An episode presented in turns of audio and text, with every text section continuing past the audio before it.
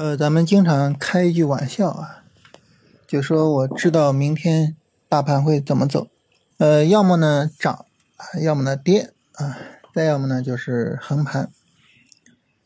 呃，这是我们经常说的玩笑话，但是我觉得对于明天的行情来说啊，这是一句实话。什么意思呢？就是大盘啊，这个连续四天的小调整。从上周五开始啊，到现在，呃，然后呢，跌到了三二五零附近这么一个重要的位置，所以明天呢是一个非常重要的时间关口。那么在连续的小调整之后，明天加速啊大阴线往下杀跌，这是一个正常的走势。那么连调了四天啊，呃都没有深跌，没有破三二五零。明天呢有一个阳线反弹一下，甚至呢有一个相对大一点的阳线，这也很正常啊，没有什么奇怪的。所以就明天要么涨要么跌。当然了哈，这个连续四天都不温不火，而且呢成交额不断的下降啊。呃，现在呢这个成交额已经跌到了呃当时的底部区域的最低成交额的水平。就在这种成交额水平下。就没有什么行情，很正常，就没有大涨，也没有大跌，什么都没有，很正常。所以明天这个行情呢，就如果说市场大跌，很正常；大涨很正常，啊，不涨不跌也很正常。所以那句玩笑话，如果说放在其他时候呢，真的就是一个简单的玩笑；但是呢，放到明天，呃，它却有。很特别的意义啊，因为明天是一个很重要的时间窗口。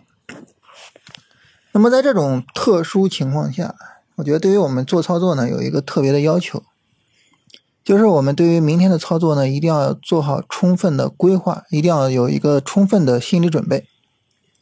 什么意思呢？首先就是我们自己要琢磨清楚，我现在应该是持仓还是应该空仓？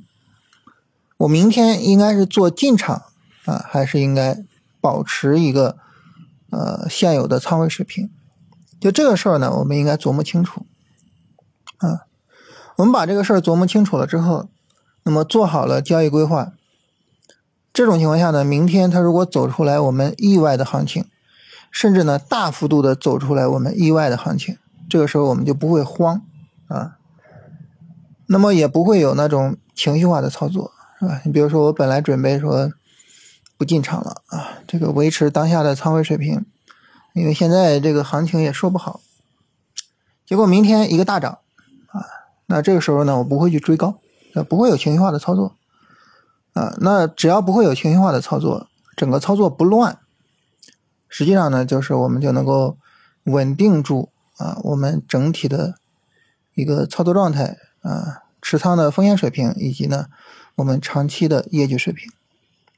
但是反过来说，如果说我们这个没有做好充分的规划，没有想好明天的行情会怎么走，然后一慌了，做出来非理性的操作了，啊，去追涨杀跌了，这个时候呢，可能就会比较麻烦。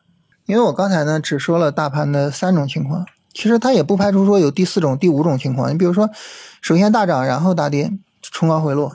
或者首先大跌，然后大涨啊，探底回升，这什么情况都有可能发生。所以在这种特别关键的、特别特殊的时间窗口上啊，我们一定要做好充分的交易计划，然后呢，为明天做一个比较好的交易准备啊。我觉得这个是今天特别要强调的。当然，从我个人的角度来说啊，我觉得就是大盘跌到这种位置上也没有加速。其实就是该做就做，该有持仓就有持仓啊，这种风险是值得冒的风险。当然，市场主要的交易方向目前来说就是消费和金融啊，目前来说就这样。地产说不好会有反抽啊，因为呃连跌了四天了吧，然后也有一些相应的结构，但是地产这个下跌力度确实太大了，不符合咱们的。呃，调整力度小的交易条件，所以没法做，所以能跟踪的就是消费和金融啊，所以就看看他们会不会有一些好的表现。最后呢，我想特别的聊一聊这个医药啊，医药呢是呃最近两天大涨。首先呢，就是这个上涨有延续性啊，上涨有延延续性的板块呢，我们都应该去跟踪啊。其次呢，我们能够看到这个医药呢，它不是一个能够引领大盘的板块，大涨两天，但是大盘没什么反应，是吧？嗯，所以在这种情况下呢，呃，医药呢不排除说它能够走出来比较好的独立行情。尤其是在前面啊，因为消息呃大跌的时候，明显的在底部是有量的啊，有这个资金进入的，所以整体来说呢，前面的大跌你不排除说是一个黄金坑。这种情况下，我觉得医药呢是需要后续重点去跟踪的啊，就重点看看它的调整情况，看看到时候能不能做，是吧？所以这是对于我们来说后续工作的一个重点啊，好好的跟踪一下。啊，这个呢，我们最后特别说一下。啊，今天就简单聊这些啊。